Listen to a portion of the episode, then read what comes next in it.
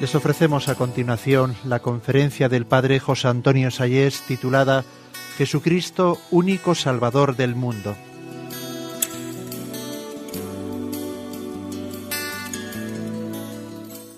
Sobre Jesucristo, único Salvador del mundo, único Salvador del hombre. Estamos, como sabéis, preparando el jubileo del año 2000 y el Papa ha querido que dedicásemos este año del 97 al tema de Jesucristo. Pues vamos a entrar a hablar de Él, a conocerle más a fondo, a amarle como tiene que ser amado. Es frecuente entre nosotros oír decir a mucha gente, mire usted, yo creo en Dios, porque evidentemente algo alguien tiene que existir. Ahora bien, yo después soy buena persona, no robo, no mato, tengo mi propia conciencia porque indudablemente cada cual tiene su propia conciencia. Y si le preguntáramos a este hombre qué piensa de Jesucristo, pues nos podría responder diciendo que Jesucristo es un hombre admirable, que es un profeta más de los que han existido en la historia de Israel, quizás el más importante de todos los profetas, que es un revolucionario social, nos dirían algunos sobre Jesucristo, o quizás nos dirían también y nos aceptarían que es uno más entre los fundadores de religión que han existido en la humanidad. Han existido Mahoma, Buda, ha existido Confucio y Jesucristo sería uno más entre los fundadores de religión. Pero nosotros nos vamos a meter un poco a conocer a Jesucristo. Vamos a escucharle. Vamos a preguntarle qué explica, de qué habla, quién es, qué dice de sí mismo que ha hecho por nosotros y por el mundo. Y lo primero que nos damos cuenta es que Jesucristo cuando habla fundamentalmente centra toda su predicación sobre el amor de su Padre y sobre la salvación definitiva que nos ha llegado con su propia persona. Cuando llega Jesucristo, los líderes espirituales de Israel eran, como sabéis, los fariseos. Eran seglares, en torno a seis mil, eran unos hombres cumplidores exactos de todas las leyes. Fijaros que tenían 613 mandamientos, no está mal, ¿no? 613 mandamientos que cumplían a rajatabla, pero después se sentían muy seguros de sí mismos, se sentían orgullosos de su perfección, incluso se sentían con derechos delante de Dios. Y despreciaban a los publicanos. ¿Sabéis quiénes eran los publicanos? Los que cobraban los tributos para Roma. Por eso se les consideraba traidores de la patria, pero además el cargo de publicano se subastaba, se lo quedaba el mejor postor y luego con las tasas hacían lo que querían, de tal manera que con unos años que estuvieses en ese cargo te enriquecías, te hacías rico para toda la vida y después te podías retirar. Y por eso los fariseos no saludaban a los publicanos cuando los encontraban por la calle y decían que ni siquiera Dios podría salvarles, porque era el prototipo de ladrón, de hombre de mal vivir. No les dirigían siquiera la palabra cuando se los encontraban por la calle. Y así los fariseos se consideraban a sí mismos como el prototipo de hombre perfecto que ha cumplido exactamente la ley delante de Dios. Pues bien, viene Jesucristo y deshace por completo esta concepción que tenían los fariseos, porque resulta que Jesucristo nos habla de su Padre como alguien que ama a los hombres independientemente de sus méritos. Viene a decir que su Padre ama a los hombres inmerecidamente, gratuitamente, escandalosamente, por encima de sus propios méritos, de tal manera que puede amar también a un publicano, a un hombre de mala vida, a una mujer de mala vida, siempre y cuando tenga un corazón sencillo y arrepentido. Dios no nos pide méritos, viene a decir Jesucristo, para amarnos, sino sencillamente que tengamos un corazón arrepentido y sencillo. Eso sí, de tal manera que Jesucristo va a decir constantemente que a Dios su Padre se le van los ojos detrás de los pequeños. Ese es el tema central de la predicación de Jesucristo. Los pequeños, los pequeños, los pequeños. Te bendigo, Padre, porque estas cosas las has ocultado a los sabios e inteligentes y las has revelado a los pequeños. Si no os hacéis como niños. Y entonces resulta que Jesucristo escandaliza con este comportamiento. Porque viene a decir que realmente también un publicano arrepentido es un predilecto de Dios. Y esto no lo pueden aceptar los fariseos. Y por eso Jesucristo se vio precisado a exponer un día la parábola del Hijo Pródigo, que todos conocéis. Como sabéis, el centro de la parábola no es el Hijo que vuelve a casa, porque el Hijo sencillamente vuelve a casa por interés, porque no le queda un duro. ¿Qué remedio le queda? Prefiere estar en, su casa tratando, digamos, mismo, siendo tratado al mismo nivel que los demás criados que cuidando cerdos. El centro de la parábola es el padre. ¿Sabéis por qué? Porque a ese hijo suyo le da un amor que no le corresponde. El hijo vuelve a casa diciendo, yo ya sé que no merezco que me traten otra vez como hijo, solamente pretendo que me traten como un criado más. Y el padre escandaliza porque le devuelve la condición de hijo y le da un cariño que no le corresponde.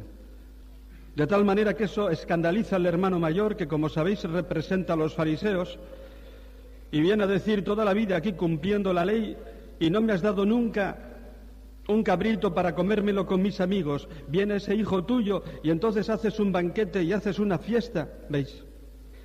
El amor de Dios es un amor que escandaliza porque podríamos decir que Dios nos ama por encima de nuestros méritos y podríamos, yo me atrevería a cambiar el primer mandamiento de la ley de Dios. ¿Sabéis? ¿Me lo permitís?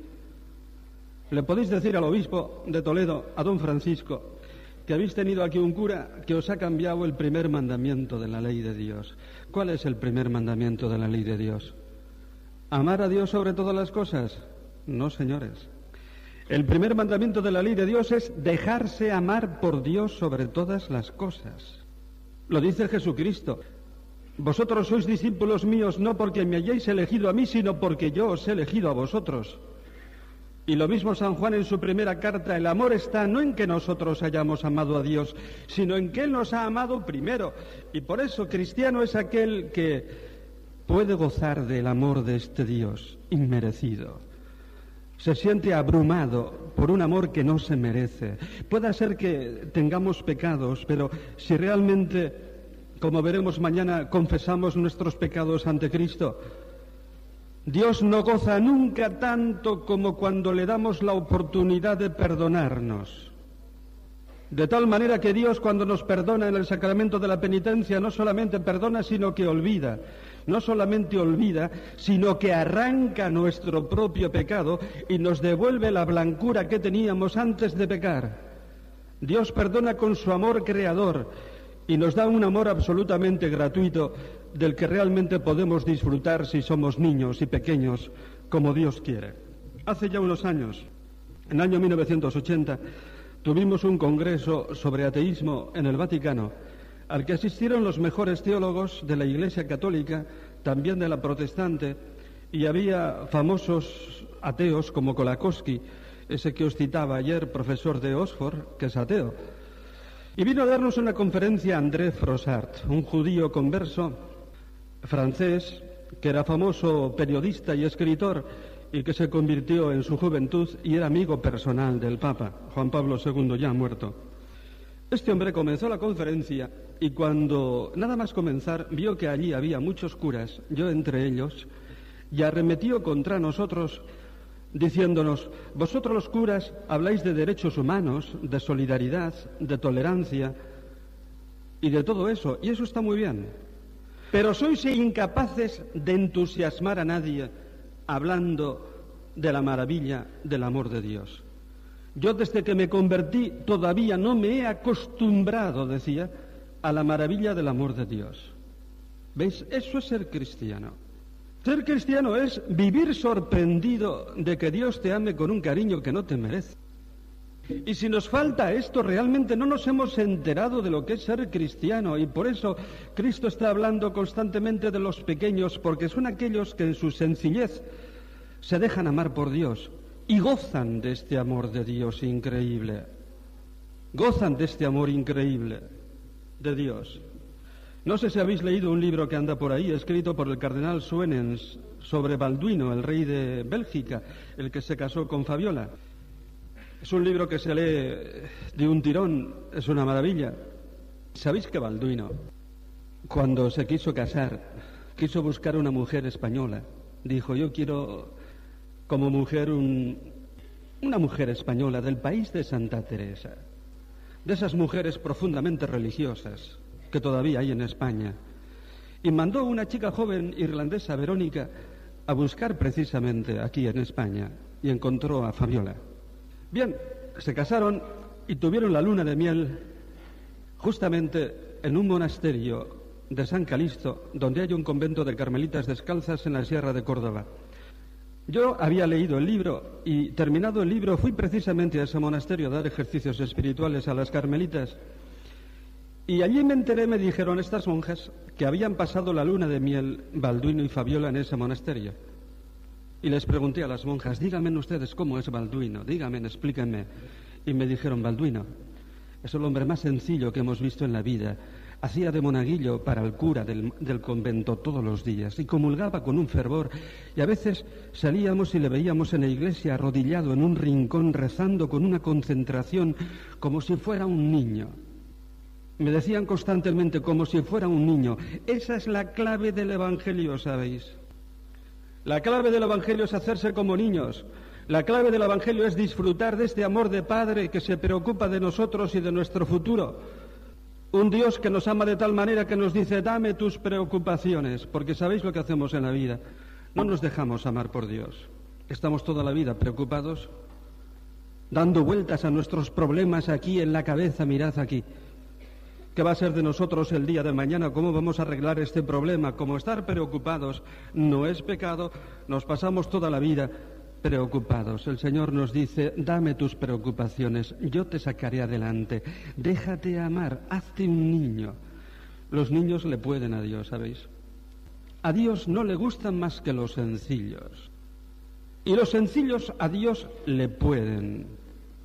No hay nada que le guste más como la sencillez y la humildad, aunque sea en medio del barro, de un arrepentimiento, en medio de los pecados. Pero eso es lo que realmente hace que Dios se entregue totalmente al hombre con un amor de Padre. Y por eso creer en este Padre del que nos habla Cristo es gozar de Dios, disfrutar de Dios. Y de Dios solamente disfrutan los sencillos, los humildes los que se dejan amar entrañablemente por Él y viven sorprendidos día a día, minuto a minuto, de que Dios les tenga un cariño que no se merecen. Esto es ser cristiano. Cristo nos habla de este Padre, que es su Padre, y viene a decir que la clave del Evangelio es esa.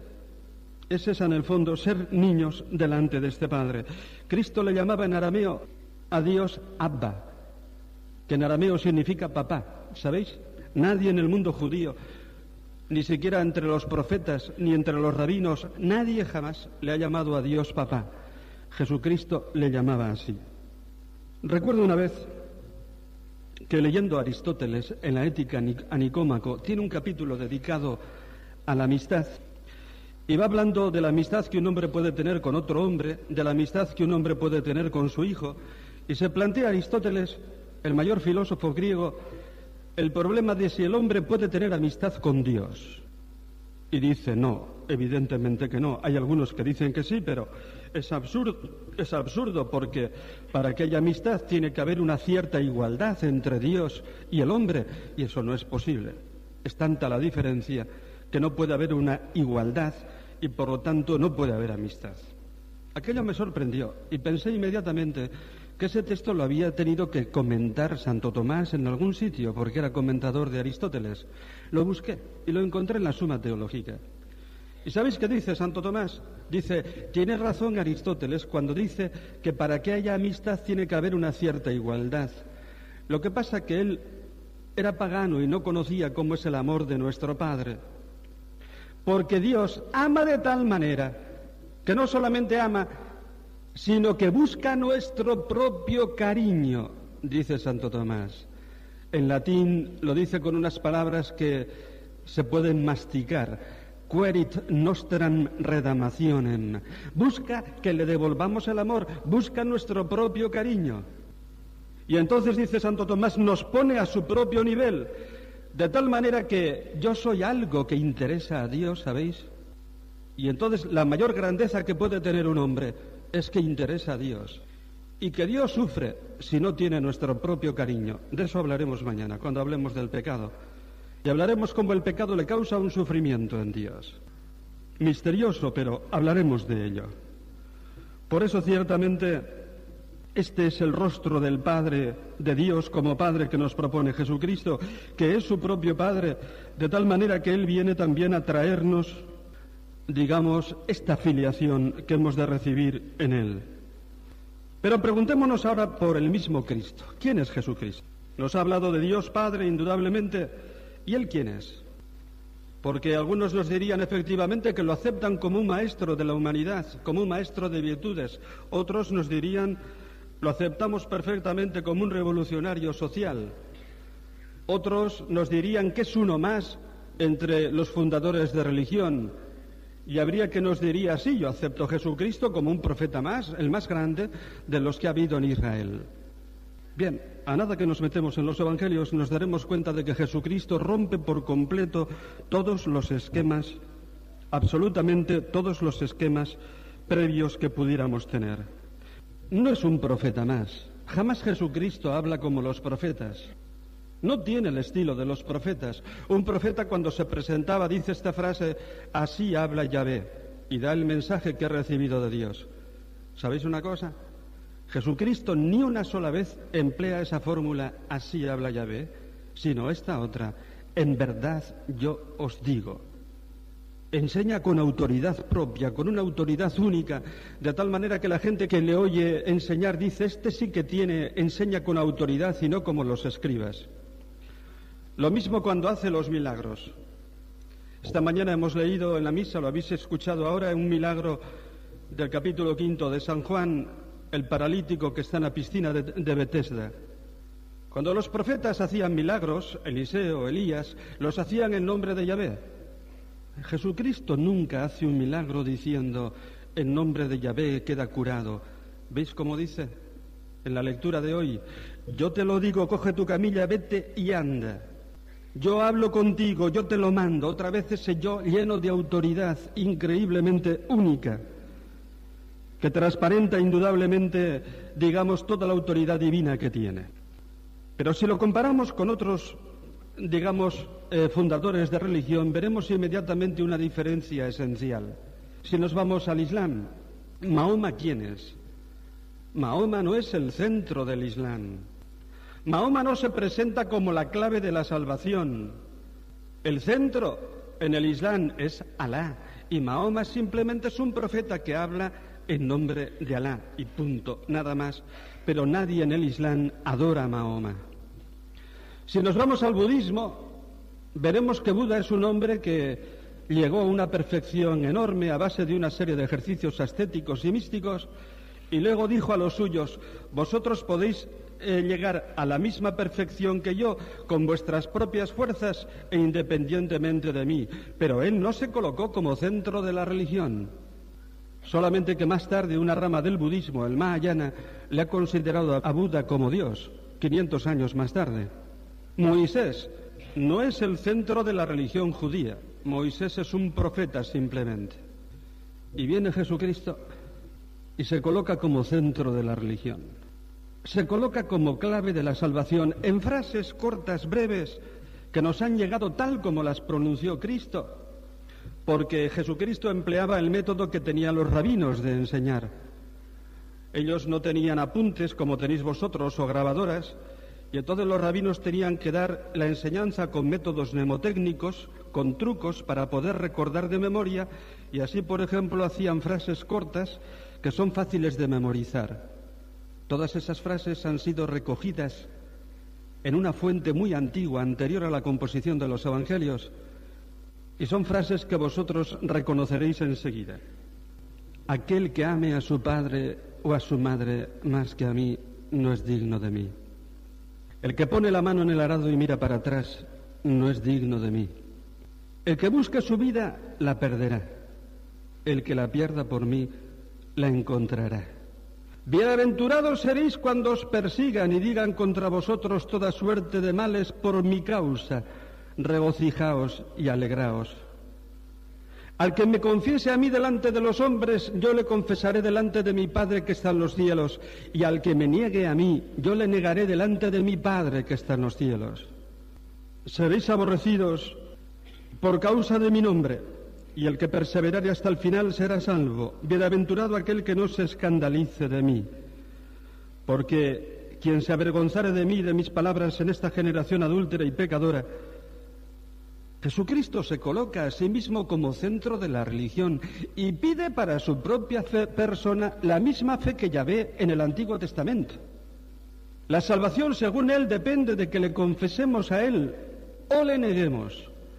Al que me confiese a mí delante de los hombres, yo le confesaré delante de mi Padre que está en los cielos, y al que me niegue a mí, yo le negaré ante mi Padre que está en los cielos. Hace ya unos años, yo era profesor del seminario de Toledo, y recuerdo que un domingo por la mañana, yendo por la calle, se me acercó un matrimonio de ancianos y me preguntaron en francés, Padre, ¿usted sabe dónde está la catedral? Porque nosotros me dijeron somos franceses de ideas cartesianas, claras y distintas. Este barullo de calles nos desconcierta y llevamos un tiempo buscando la catedral y no hay manera. Como eran ancianos, les acompañé hasta la puerta de la catedral y allí me dijeron, muchas gracias, Padre. Sabe, le estamos muy agradecidos porque nosotros somos judíos sefarditas. ¿Sabéis quiénes eran los sefarditas? Pues los judíos que vivían en España y que fueron expulsados por los reyes católicos en el año 1492. Ya no hablamos español, pero yo me llamo Pérez, me dijo este señor. Y le estamos muy agradecidos porque nosotros teníamos la idea de que los curas en España son la Inquisición. Y usted ha sido tan amable con nosotros. Muchas gracias, padre. Entonces yo les dije, pues vais a ver cómo es la Inquisición española. Les enseñé en la catedral, les enseñé en las sinagogas, les gustaron muchísimo. La del tránsito probablemente es la sinagoga más bella de todo el mundo judío. Les enseñé todo lo que pude de la ciudad y ellos estaban tan agradecidos que al final, cuando nos despedimos, en la plaza de Zocodover se me ponen de rodillas y me dicen, Padre, denos una bendición. Arrea. ¿Y cómo se bendice a unos judíos? Yo nunca en mi vida había bendecido a unos judíos. Y les di la bendición nuestra en el nombre del Padre, en el nombre del Hijo y en el nombre del Espíritu Santo. Cuando dije en el nombre del Hijo, aquel señor que era tan amable me clavó los ojos llenos de ira. Me miró con un odio terrible y yo lo noté. Y enseguida me di cuenta de que había blasfemado yo les había bendecido en el nombre de Jesucristo. Y claro, en el mundo judío, un judío bendice en el nombre de Yahvé. Un judío da limosna a los demás en nombre de Yahvé. Un judío reza en el nombre de Yahvé y hace sus reuniones en nombre de Yahvé. Pero es que resulta que vamos a los evangelios y justamente Jesucristo dice frases como estas. Si dos o tres se reúnen en mi nombre, yo estoy en medio de ellos. Hasta ahora no habéis pedido al Padre nada en mi nombre. Si le pedís en mi nombre, os lo concederá.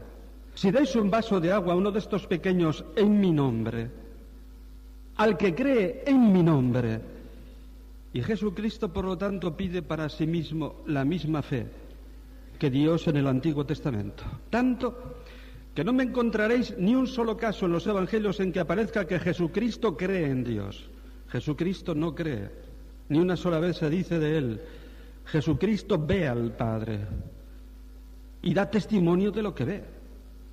Sin embargo, de la Virgen a la primera de cambio, después de que el ángel le anuncia que va a concebir al Mesías, la Virgen va a ver a su prima Santa Isabel a la montaña de Judea y su prima le dice, nada más verla, bienaventurada tú que has creído. De la Virgen sí, a la primera de cambio se dice que tenía fe como nosotros, nada más. De Cristo ni una sola vez. Él ve al Padre, porque ciertamente está en la intimidad trinitaria del Padre y da testimonio de lo que ve. Y por eso en todas las páginas del Evangelio Jesucristo aparece con la conciencia clara de ser Dios. Hace ya bastantes años, en 1986, me invitaron gratuitamente a hacer un viaje a Palestina, a, Israel. Me dijeron, padre, si viene con nosotros le pagamos el viaje. Dije, bueno, si se ponen ustedes así, un sacrificio, estoy dispuesto. Y fui con ellos. Solamente por decirles la misa todos los días, me pagaban el viaje. ¿Sabéis qué es lo que más me impresionó de aquel viaje? Algo que ya sabía, que lo había visto incluso en fotos, pero que no lo había visto al vivo. Es el lugar donde estaba el templo de Jerusalén, en el que ahora hay una inmensa esplanada donde hay dos mezquitas de los musulmanes. Ya no está el templo, está la, mezquita de Al-Aqsa y la mezquita de la piedra, una que tiene una cúpula dorada muy bonita. Del viejo templo de Jerusalén no quedan más que las piedras del muro de las lamentaciones donde van los judíos a rezar.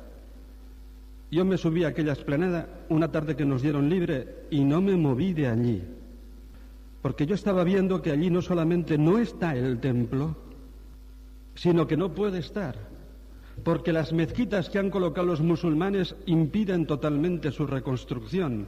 Si los judíos quisieran quitar esas mezquitas, se armaría la guerra de las guerras y todos los árabes se unirían contra Israel y, sería una guerra pues, pues mundial. No pueden reconstruir el templo. Yo entonces me acordaba de las palabras de Jesucristo cuando decía, ¿veis este templo? Yo lo voy a destruir. Y en tres días lo reconstruiré. Y añade San Juan, se refería a su cuerpo resucitado, que como sabemos está presente en la Eucaristía. ¿Qué quiso decir Jesucristo con esto? Que el templo de Dios, que es la morada de Dios entre los hombres, iba a desaparecer de Jerusalén. Y efectivamente vinieron los romanos en el año 70 y destruyeron el templo. Y luego vinieron los árabes y construyeron estas mezquitas. Jesucristo lo que ha querido dar a entender es que en adelante, después de su resurrección, el templo de Dios está allí donde está Él con su cuerpo resucitado. El templo de Dios está en esa capilla del Santísimo, no en Jerusalén. Con lo cual Jesucristo ciertamente está diciendo de sí mismo que es el templo de Dios, que no hay otro templo que su propia persona. ¿Se cuenta? Y lo mismo Jesucristo respecto del sábado. En este milagro que hemos leído en el Evangelio de San Juan de hoy, Jesucristo realiza el milagro del paralítico justamente en sábado. Muchas veces lo hace así, hacer milagros en sábado. Y se arma un problemón, un follón. Inmediatamente los fariseos dicen, este no puede venir de Dios porque si viniera de Dios respetaría el sábado. Pero es que Jesucristo hace los milagros justamente para demostrar una cosa, que Él es dueño del sábado y que por lo tanto es Dios. Y así dice Jesucristo, el Hijo del Hombre es dueño del sábado. Y lo mismo respecto de la ley. La ley que ningún profeta podía tocar y que Jesucristo se atreve a decir, hasta ahora se os ha dicho en la ley esto y lo otro, pero yo os digo, y se atreve realmente a reformar la ley. De ahí que Jesucristo constantemente está, digamos, demostrando, expresando la conciencia que tiene de ser Dios. Es cierto que no quiso llamarse Mesías, ¿sabéis por qué?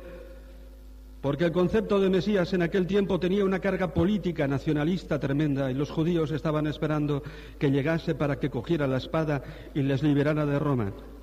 Por eso Jesucristo prefiere llamarse Hijo del Hombre, según la profecía de Daniel, para significar que ciertamente es el Mesías, pero un Mesías trascendente, que como el Hijo del Hombre viene del cielo, aparece sobre la nube lugar exclusivo de Dios y viene a redimir toda la humanidad.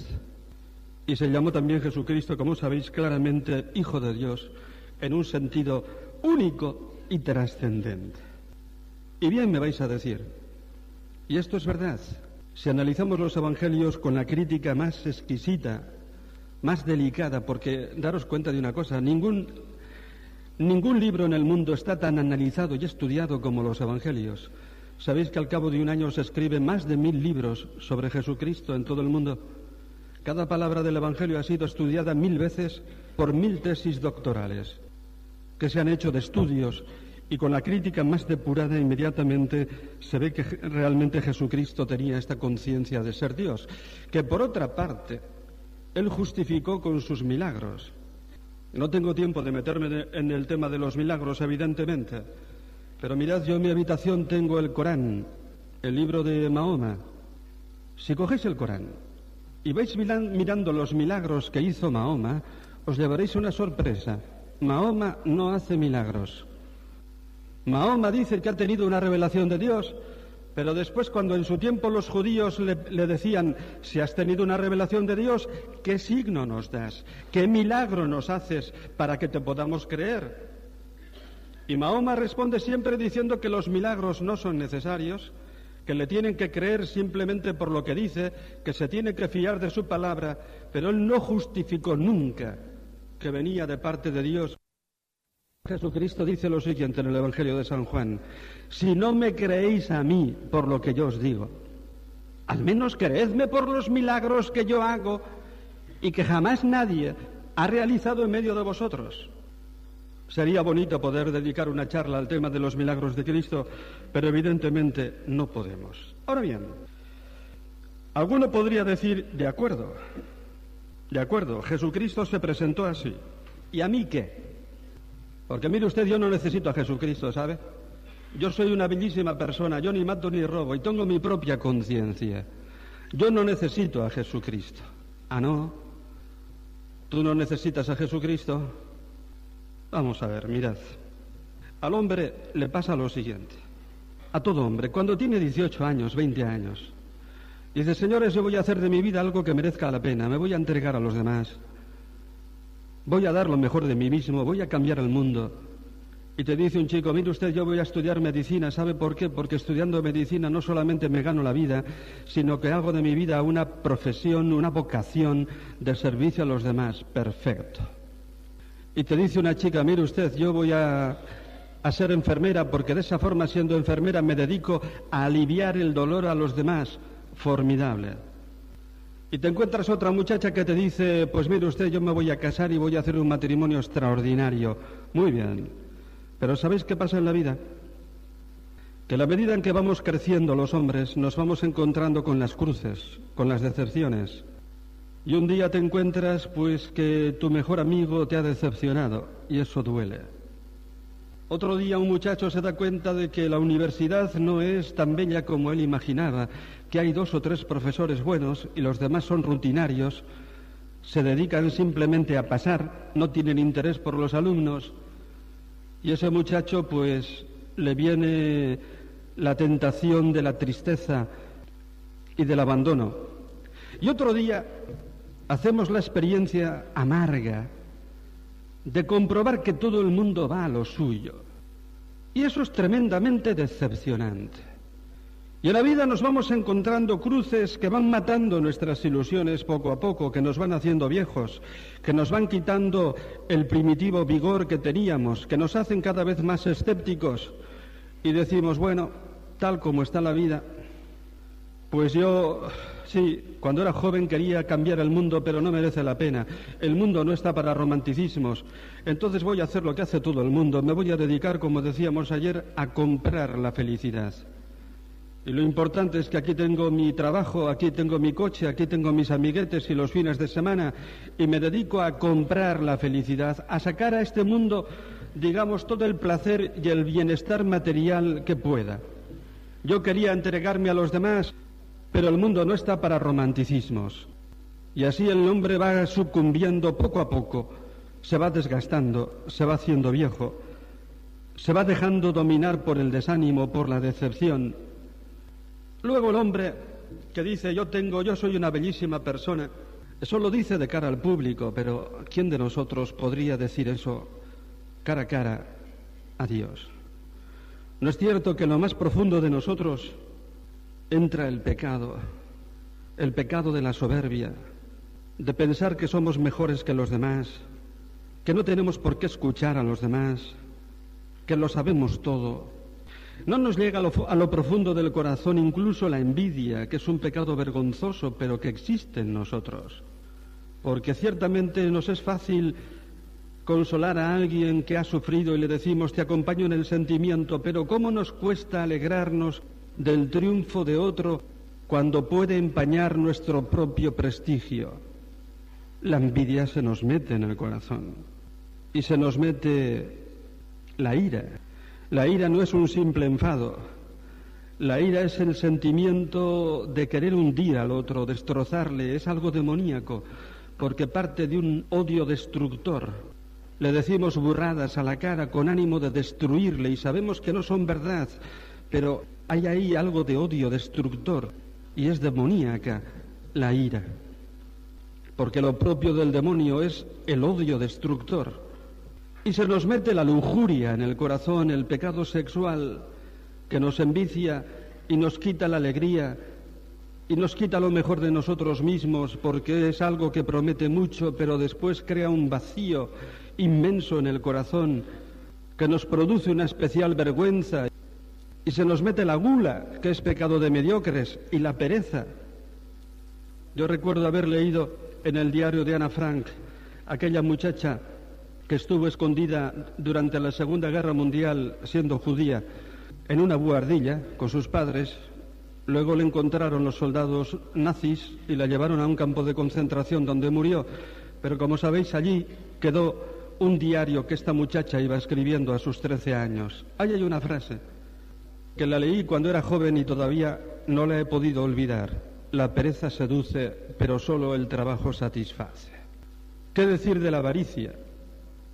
que hace que realmente hagamos de esta vida una vida competitiva, una auténtica lucha por el poder y por el dinero, de tal manera que si es preciso pisamos al de al lado con tal de crecer nosotros no es cierto que el pecado anida en nuestro corazón. No es cierto que entre esas cruces que nos vamos encontrando en la vida no solamente está la cruz de la decepción que nos producen los demás, sino también el peso de nuestros propios pecados, el comprobar que no somos lo que quisimos ser en nuestra juventud y, y que nos hemos dejado ganar por el mal. ¿Quién puede decir que no? ¿Quién puede decir que conserva todavía intactos todas las ilusiones de su juventud? ¿Quién puede decir que no se ha dejado vencer por el desánimo o por el peso del pecado? Y hay otra cruz que nos sale al paso también, ¿sabéis cuál es? La cruz de la muerte. Lo decíamos ayer al final, hoy es el gran tabú. No se puede emplear la palabra muerte porque en el fondo el hombre no se atreve con ella, le tiene miedo. Y entonces la cultura actual lo que hace es no hablar de la muerte, no mencionar esa palabra que se ha convertido en tabú para poder disfrutar, digamos, de las gotas de placer que podemos arrancar al mundo en el sentido más material de la palabra. Pero le tenemos miedo a la muerte. Y como dice la carta a los hebreos, nos pasamos toda la vida esclavos del que es el Señor de la muerte, el diablo, por el miedo con el que vivimos de la muerte a lo largo de nuestros días. Y así el hombre se encuentra en el fondo esclavo de sí mismo, con el peso de sus pecados, con el peso de la muerte, con el peso del mal que muchas veces vence. Ese muchacho que os decía ayer que me decía, hace poco, un muchacho vasco al que habían matado la ETA su padre, os lo recordaba ayer. Este chico me decía, yo ya no puedo creer en Dios, no quiero creer en Dios porque no puedo comprender que si Dios existe haya permitido que hayan matado a mi padre y además de esa forma. Yo le decía, pero en ese caso, si Dios no existe, si en el cielo el cielo no existe, si tú un día no vas a poder encontrar a tu padre en el cielo, si Dios no te ama incluso en esta circunstancia, entonces el que triunfa es el mal. Y la salida tendría que ser el suicidio. Pues bien, ¿sabéis lo que nos ha traído Cristo? Cristo resucitado. Cristo justamente nos ha traído la victoria definitiva sobre el pecado, sobre la muerte y sobre el peso del mal. Cristo ha ido a la cruz a vencer el pecado y la muerte con su entrega al Padre y resucitado por el Padre nos ha sacado de este destino y del peso de nuestros pecados y del peso de la muerte y del peso del mal de tal manera que con Cristo sí que realmente podemos vencer el peso del destino y podemos dar lo mejor de nosotros mismos venciendo el pecado, quitando el miedo a la muerte y dando lo mejor de nosotros mismos. Este es Cristo. Cristo va a la muerte precisamente a arrancar al hombre de su impotencia y abrirle un cielo en el que podamos ya ser definitivamente felices. mediante su resurrección. De tal manera que la última palabra ya no la tienen el pecado, ni la muerte, ni el mal. Y por eso yo le podía decir a este chico, si Dios existe, si en el cielo vas a poder encontrar a tu Padre, si resulta que Dios te ama, aunque no comprendas cómo Dios ha permitido esto en tu vida, ya lo comprenderás en el cielo, entonces la vida tiene sentido. Y entonces tú puedes seguir adelante. Y entonces Cristo realmente ha arrancado al hombre de su impotencia y nos ha liberado mediante su muerte en obediencia al Padre para dar una respuesta positiva a nuestra impotencia. Y ahora sí que podemos decir que la vida tiene sentido por completo, porque con Cristo lo podemos todo, como decía San Pablo, porque con Cristo podemos vivir en gracia, eliminar el pecado en nuestra vida, quitarle el miedo a la muerte, ya hablaremos de ella pasado mañana, y con Cristo realmente es posible por supuesto que sí, vivir una vida en plenitud de sentido, dando lo mejor de nosotros mismos. Es absolutamente posible. Por eso hay un momento en que Jesucristo se encamina hacia la muerte, voluntariamente. Era en Cesarea de Filipo, un lugar del norte más arriba de Galilea, donde nace una de las fuentes del río Jordán, un lugar fresco. Allí después de la predicación en Galilea, Jesucristo se retira con los suyos y les pregunta a los suyos, ¿quién dice la gente que soy yo? Y contestan los discípulos, uno que Jeremías o Elías o uno de los profetas. ¿Y vosotros quién decís que soy yo? Y Pedro le dice, tú eres el Mesías, el Hijo de Dios. Y Jesucristo le dice a Pedro, muy bien Pedro, muy bien. Por una vez no has metido la pata. Lo has dicho muy bien, esto te lo ha revelado no la carne o la sangre, sino mi Padre que está en los cielos. Pero cuidado, eh, Pedrito. Le dice Jesucristo, el Hijo del Hombre tiene que ir a Jerusalén ser entregado a los sumos sacerdotes, azotado, muerto y al tercer día resucitará. Y le dice Pedro, ¿qué? Acabo de decir que eres el Mesías. Estamos esperando todo el pueblo judío que llegue el Mesías para que coja la espada y nos libere de Israel. Esto nos libere de Roma. Nosotros vamos a ser tu gabinete de ministros, yo el primer ministro. Vamos a tener unos sueldos como los políticos en España. Y ahora resulta que tú dices que vas a morir en la cruz. Un Mesías que quiere morir no puede ser el Mesías. Un Mesías que no quiere triunfar no puede ser el Mesías. Y entonces le dice, tú no vas a Jerusalén. Tú no vas a Jerusalén. Entonces Jesucristo se enfrenta con él y le dice, apártate de mí, Satanás. Tú tienes pensamientos de hombre, pero no pensamientos de Dios. Y Jesucristo se bajó hacia Jerusalén tan aprisa que los apóstoles a nota Marco le seguían pues abrumados, espantados. Jesucristo fue voluntariamente a la cruz. E impresiona ver la cruz de Cristo, cómo muere realmente porque fue tratado ante el Sanedrín, ante el parlamento de su pueblo, como un auténtico blasfemo. Jesucristo fue juzgado legalmente y según la ley judía, Jesucristo era un blasfemo, es decir, un maldito de Dios. Impresiona ver a Jesucristo tratado como un maldito de Dios. Impresiona verle tratado como un loco delante, delante de Herodes. Herodes era, tenía una autonomía en Galilea. Había oído hablar de los milagros de Jesucristo justamente en su, eh, en su Galilea y le dice, haznos aquí un milagro, que nos divertamos. Jesucristo que conocía perfectamente de qué calaña era ese hombre, que vivía con, con una que no era su mujer, que estaba a favor de los romanos y en contra de los romanos según convenía. Jesucristo le respondió con el silencio y él que no era tonto lo entendió y se vengó con su arma favorita.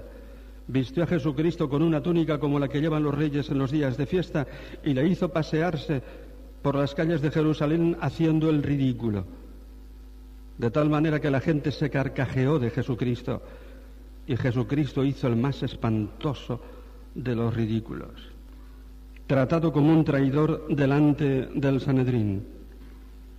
Por eso impresiona ver a Jesucristo muerto.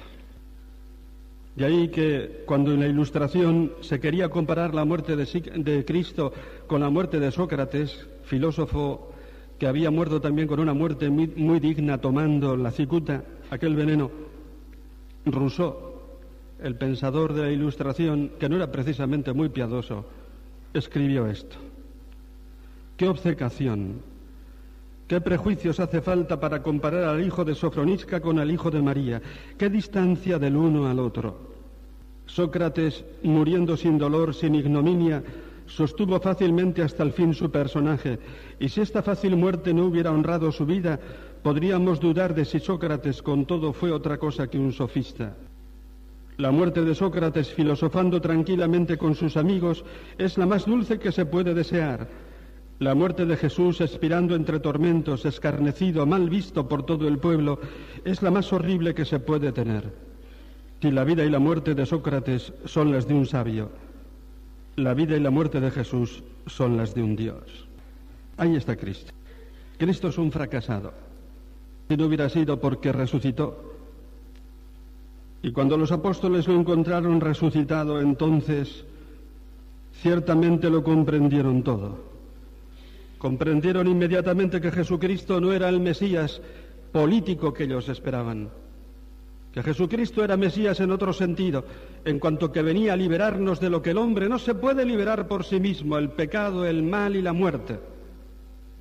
Y entonces una vez que entienden esto, lo comprenden y se dan cuenta de que con Cristo ciertamente la vida ya tiene sentido y se van derechos al martirio porque no les importa absolutamente nada.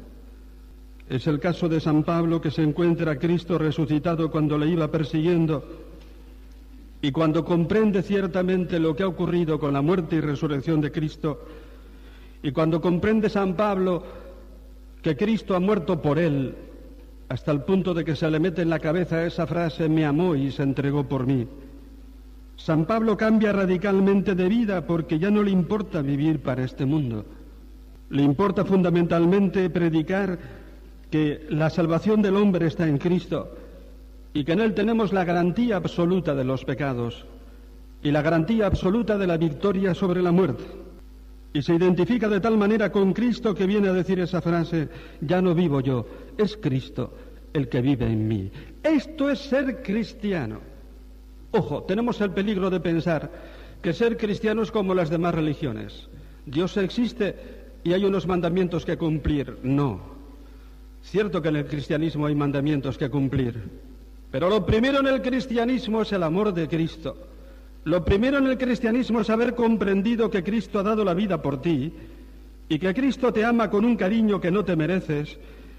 Y lo primero en el cristianismo es estar enamorado de ese Cristo que ha hecho el ridículo por ti y sentir el secreto deseo de hacer el ridículo por Él, entregándole lo mejor de tu propia vida. Ser cristiano es lo de San Pablo, ya no vivo yo, es Cristo el que vive en mí. Y todo lo demás es consecuencia. De tal manera que con Cristo podemos guardar los mandamientos y solo con Él, con la ayuda de su gracia, porque a solas no podemos. Lo dice bien claramente San Pablo. Solamente con la gracia de Cristo podemos cumplir todas las exigencias de la ley, de los mandamientos. Solamente con Cristo podemos quitarle el miedo a la muerte. Solamente con Cristo tenemos la garantía última de nuestros propios pecados si los confesamos delante de Él. De ahí que San Pablo se enamora de Cristo y dice, ¿quién me separará del amor de Cristo? La tribulación, la angustia, la persecución, el hambre, la desnudez, los peligros, la espada, como dice la Escritura, por tu causa somos muertos todo el día, tratados como ovejas destinadas al matadero. Pero estoy seguro de que ni la muerte, ni la vida, ni los ángeles, ni los principados, ni el presente, ni lo futuro, ni las potestades, ni la altura, ni la profundidad, ni otra criatura alguna podrá separarnos del amor de Dios manifestado en Cristo Jesús, Señor nuestro. Ser cristiano sabéis que es estar de tal manera enamorado de Cristo que uno siente el secreto deseo de hacer el ridículo por Él y de perderlo todo por Él. La fama, el prestigio, la comodidad, entregarle a Cristo lo más profundo de nuestro propio corazón. Yo no sé si habéis visto esa película sobre Tomás Moro que se titula Un hombre para la eternidad, ¿la conocéis? La podéis comprar en las tiendas de vídeos y es preciosa, la podéis ver con vuestros hijos. Es la historia de este hombre Tomás Moro, que como sabéis era el canciller de Enrique VIII en el siglo XVI cuando se separó del Papa. Era el canciller del reino, era un hombre prestigioso al que todo el mundo pedía consejo, era un jurista consumado, un hombre de bien, enormemente culto, honrado. Era el predilecto del rey, aquel a quien el rey pedía consejo constantemente. Pero él se daba cuenta de que un día u otro le iban a preguntar si él estaba con el rey o con el papa, porque su rey ya se había separado del papa para casarse con Ana, Ana Bolena. Y entonces ciertamente llega el día, le llevan al Parlamento y allí salen una serie de testigos acusándole de haber hablado en contra del rey, pero él es un dialéctico muy hábil y fácilmente los confunde, de tal manera que todos los testigos se, tienen que retirar derrotados por su habilidad dialéctica. Y entonces ya el fiscal le pregunta la frase, le hace la pregunta que él esperaba. Dinos de una vez por todas, ¿tú estás con el rey o estás con el papa? Y entonces él se emociona y gritando dice, ¿sabéis que yo he servido al rey mejor que nadie en toda Inglaterra? Que he sido el hombre de su confianza, que nunca nadie me ha oído hablar mal de él y que le he servido no por las prebendas o por los privilegios que me pudiera dar, porque le he servido, simplemente por lealtad. Ahora bien, si me, si, me preguntáis si estoy con el rey o con el papa, lo tengo muy claro. Estoy con el papa, porque para mí estar con el papa es estar con Cristo. Y yo sé que todo cristiano, en una ocasión o en otra, se le pide entregar lo mejor de sí mismo por Cristo. Y me ha llegado la ocasión y no la voy a perder.